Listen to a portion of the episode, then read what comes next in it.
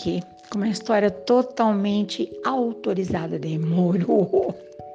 De vez em quando eu tocava no assunto, uma parte dizia, acho que não, e a outra, hum, mas o pessoal vai saber que somos nós? Não, eles não vão saber que são vocês.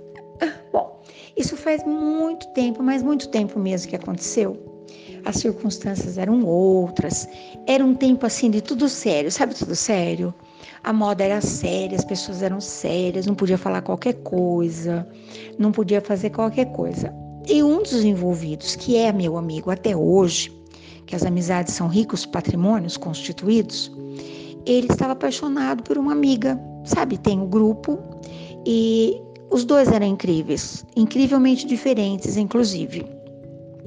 Ele muito calmo, muito comedido, uh, raramente se expunha, raramente declinava sua opinião.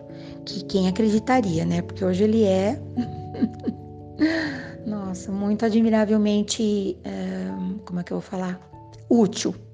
Ele tem opiniões, ele manifesta, ele trabalha em nome de várias causas, é um querido.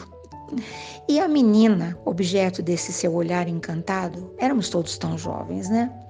Ela era aquela menina diferente para a época, porque ela falava o que ela pensava, ela fazia o que ela achava que era certo, ela defendia suas opiniões.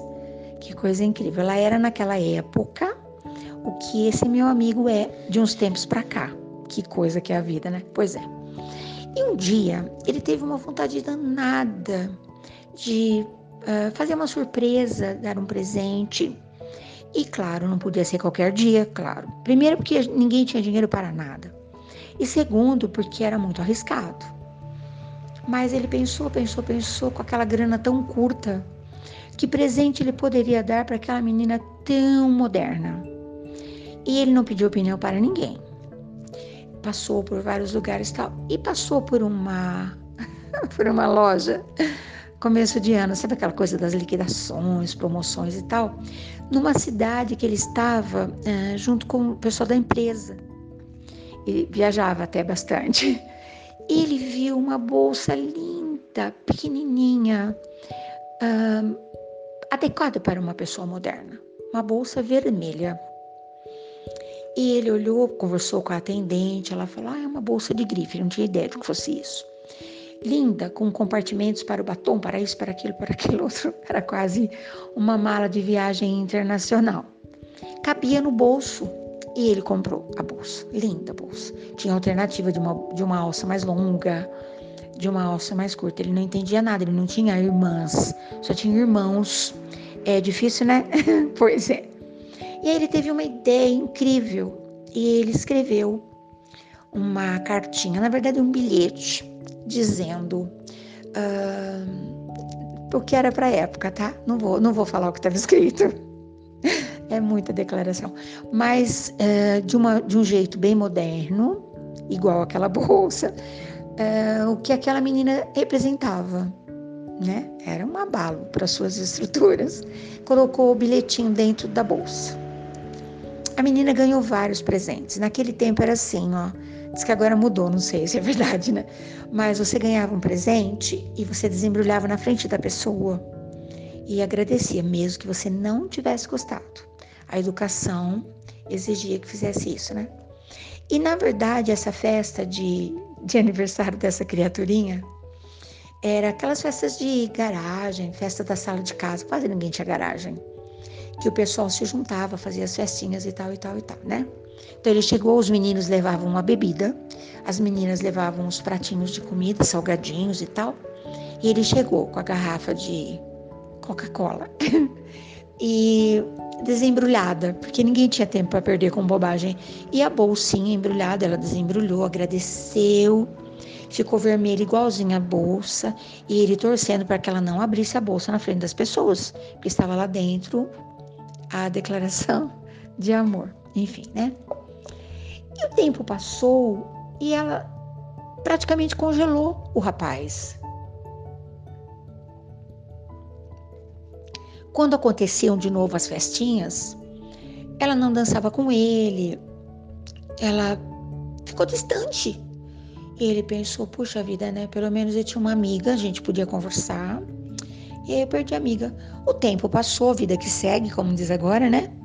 E cada um foi cuidar da sua vida. Tempos depois, ambos hoje são ativistas, uh, já saíram do país, sabe esse povo modernoso mesmo, que defende uma causa, etc e tal, né? E que coisa incrível, faz um tempo eles se encontraram em um congresso fora do Brasil, um super congresso. E nossa, foi uma delícia, porque hoje os, ambos são adultos, né? Ela um pouco mais comedida, ele um pouco mais ousado, ambos livres, não se consorciaram com ninguém. lógico, ficaram por ali juntos e trocaram uns beijos. Hoje eles não têm mais que prestar conta para ninguém, né? E aí o assunto voltou à tona da tal bolsa vermelha. E ele falou: Mas o que foi que eu fiz de tão grave quando eu te dei aquele presente? E ela riu e disse para ele: Foi o presente mais maravilhoso que eu ganhei. Eu tenho guardado até hoje. Você abriu a bolsa? Não, eu nunca usei. Uau! Eu acho que você devia abrir. Ela disse: É, quando eu chegar no Brasil, abrirei. Aí ele disse: Por que, que você me congelou? Ela falou: Então, eu não imaginava que você fosse tão moderno. Eu não imaginava que você fosse tão atuante. Era uma bolsa de grife. Quanto você pagou por aquela bolsa? Eu não tinha nada que combinava. E aí eu fui me sentindo assim, eu não estava à sua altura. Ele falou: É? Eu comprei numa promoção lá em, na cidade, né? Que eu estava lá com meu patrão. Eu não levei em conta o valor da bolsa. Teria pago mais se eu tivesse condições. Hoje teria, né? Eles estavam fora do Brasil por conta e risco? Pois é. Em busca de patrocínio, inclusive, por uma causa. Ele falou, mas eu achava você tão moderna, tão antenada, que aquela bolsa era uma cinta, era uma provocação. E os dois riram. Eles riram, né? chegou em casa, ela abriu a bolsa, claro, né? Perguntou a ele é, pelo pelo celular, porque agora as coisas mudaram, né? Esse documento não tem data, ele ainda tem validade? Ele disse sim, é um documento perene. e eu celebrei o casamento deles numa cidade por aqui, com pouquíssimas pessoas, porque eles são cercados de muitas pessoas. E no dia eu falei: ah, deixa eu contar essa história, vai. mas por quê? Eu sempre falava, ai, deixa eu contar. À medida que as coisas iam caminhando, que a gente ia se programando, eu falava, gente, essa história vai para o meu livro. Que livro? O livro que eu um dia ainda vou escrever. Ai, vai para o meu canal. Que canal, mulher? Aí vai para o Spotify. E eles riam. Ele ria e ela, quase que eu falei o nome. Não posso, o nome eu não posso dizer. Enfim. Mas é, por que eu tive tanta vontade de contar essa história? Eu estou cercada de personagens, histórias e desencontros e nem sei que nome que eu falo do negócio. Porque é, como é preciso ser político, estrategista, centrado para fazer aquilo que você, que a tua alma clama, que seu coração pede, mas para você não ser, hum, como é que eu vou falar, mal interpretado. Puxa, eu tenho falado tanto nisso. Eu estou cercada de pessoas com as melhores intenções, mas a interpretação equivocada do outro lado bota tudo aquilo por água abaixo. Como é que a gente faz para aprender onde que a gente aprende? Que palavra eu uso, que silêncio eu uso, que olhar eu uso, como eu me comporto. Eu lembro que no passado, na minha meninice, pode rir que eu não vou nem ligar, tá? Havia os manuais de instruções uh, modelos de carta que você podia mandar para a pessoa, para todas as circunstâncias. Uh, o que você podia falar para o pai, para a mãe, para a avó, para a pessoa, para o rapaz, entendeu? Uh, como que você solicitava alguma coisa, um emprego, um prato de comida, uma estadia. Ah, onde que estão essas instruções hoje? E como saber se é fato ou é fake aquilo que o mundo apresenta para nós? Então eu vou contar de uma situação muito real que aconteceu aqui, nesse mundo que eu habito, que ainda está para dentro do meu quintal. Ó. O cadeado ainda está lá, a corrente que eu abomino ainda está lá no portão. A gente tem que trancar tudo, né? Está lá. A concertina, que não tem nada a ver com o concerto. A, a cerca elétrica, que eu até hoje não entendi para que, que alguém precisa disso. Que horror.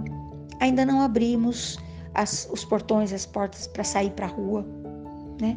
As portas de casa estão sempre abertas, mas as portas que nos levam para a rua ainda estão fechadas. Então, o fato aconteceu neste final de semana aqui nos, no, no nosso quintal, no nosso sítio. Então, nós temos várias plantas, todos os nossos vizinhos têm plantas. Tem aqui do lado o mosteiro, com uma floresta, horta, uh, pomar, tudo. Muitas antigas, inclusive, né? elas têm plantação de tudo. As monjas recolhidas uh, com um monte de promessas, né? Que não podem sair para a rua, que não podem falar com ninguém, que não podem. Elas não podem nada, enfim. Aqui no nosso quintal, que também tem as coisas mais diversas, que é uma delícia mesmo. Dá para passar um ano aqui sem sair para lugar algum. Um reduto apaixonante. É, o vizinho, as monjas estão à direita de onde eu estou instalada nesse momento. E o vizinho está à esquerda que tem uma ideia completamente diferente de jardinagem, de tudo, de cultivo. Ele tem mais de 90 anos, uma pessoa admirável. Enfim, por que eu estou falando tudo isso? Porque a história que eu vou contar é, juntou todo esse pessoal, tá? Então, quando as plantas estão com flores, eu sempre digo para os netos: a frutinha está lá dentro, ela ainda está dormindo. Ela precisa do beijinho das abelhas, do farfalhar, né, do, do vento, para que, as que as pétalas da flor caiam todas, é, para que elas sejam polinizadas e a frutinha possa acordar e nos, nos agradar. Enfim, então nós temos mangueiras, abacateiros, um, ora pronobis, pitaias, goiabeira, pitangueira, jabuticabeira, tudo nesse trâmite Algumas estão mais adiantadas, outras estão mais atrasadas. Algumas árvores, em meio a tudo isso, já estão no ápice, no limite da frutificação, e outras estão naquela fase da florescência. Então, o que aconteceu? Primeiro, as maritacas perceberam as mangas, as uvas, enlouqueceram, goiaba, e invadiram o quintal desse nosso amigo e deixou ele doido. Porque eles têm, eh, na casa moram três idosos. Aqui em casa também moram dois idosos, mas aqui somos idosos jovens ainda, né? Lá são idosos com mais de 90. O barulho da maritaca logo ao alvorecer é ensurdecedor. E elas comem a manga, o abacate, a uva, os fios, tudo que tiver no caminho. Então, uma pausa aqui. Do outro lado, aqui em casa. As abelhas no seu zunir delicado, bizu, bizu, bizu, bizu, de flor em flor, todas. E é engraçado porque não são as mesmas abelhas, né? Nos primeiros 15 minutos é uma abelha, elas se recolhem. Vem o segundo turno, o terceiro turno. É impressionantemente mágico. E faz um barulho que é uma música. A gente ouve a música na madrugada. E um perfume, porque a flor tem esse atrativo. Ela manda o perfume que entra pelas nossas janelas. É um espetáculo grandioso, maravilhoso, que a gente só vê se chegar perto, né? Uh, tem vários tipos de abelha. E depois tem a ação da natureza, né? Do beija-flor. E eu não sei por que razão o beija-flor ele faz um espetáculo lindo de viver no nosso pé de boldo. O boldo é um é um remédio, na verdade, né? Tudo na natureza é remédio. Mas as flores são lindas, extremamente atrativas, né? E o beija-flor vem e mergulha lá dentro de cada florzinha do boldo, que são minúsculas, né? Para buscar o néctar, claro. Só que a asinha sai cheia de pólen e ele sai polinizando tudo, tá, tá, tá. Então é abelha, beija-flor, mamangava, eu já falei várias vezes sobre isso, e maritaca. Eu percebi essa semana o quanto vale ser estrategista. Por que, que uma maritaca precisa fazer um escândalo tamanho para derriçar a mangueira, o abacateiro, a parreira de uva? Ela não podia ir lá quietinha comer? Não. Ela faz um escândalo. As abelhinhas, bem quietinhas no seu zunir, ainda acabam nos encantando. Se ninguém chegar perto, elas não fazem nada. Fazem aquele seu trabalho silencioso, semi-silencioso, e vão embora. Fizeram o trabalho, tá tudo bem. O beija-flor, além de fazer o trabalho silencioso, ele tem um som. Daqui onde eu fico, eu escuto, a gente aprende a reconhecer, né? Para mim também é uma música delicada. E faz aquele adejar, né, de asas, que é a coisa mais linda do mundo, que parece que é só o corpinho rebrilha quando o sol reflete, coisa mais linda. E vai embora. E, e nós gostaríamos que eles não fossem embora porque é maravilhoso o mergulho que ele faz, né? Lá para aquela taça da, da florzinha. O que aconteceu? As abelhas e, os, e o beija-flor, que não fazem barulho nenhum, continuam trabalhando até agora lá, né? E cadê as maritacas? Hum, o, o senhorzinho, dono desse, desse sítio, que tem todas essas frutas, ficou tão nervoso, mas tão nervoso. Ele cortou o pé de goiaba no chão. Passou um dia inteiro, paft, paft, paft. De tão bravo que ele ficou. Que a família não conseguia dormir. E também que ele não ia comer goiaba nenhuma. Porque a goiaba tá no alto, ela não deixa uma. A maritaca não deixa uma goiaba, nenhuma. Da manga ela não dá conta, porque é uma mangueira antiga. É muita manga, né? E também não come a que tá no chão, ela é exigente. Ela vai comer a goiaba, come todas, todas, todas faz um escândalo, uma sujeira. Ele cortou o pé de goiaba. Você está entendendo o que eu estou te falando? Se você estiver encantado, saiba como manifestar o seu encantamento.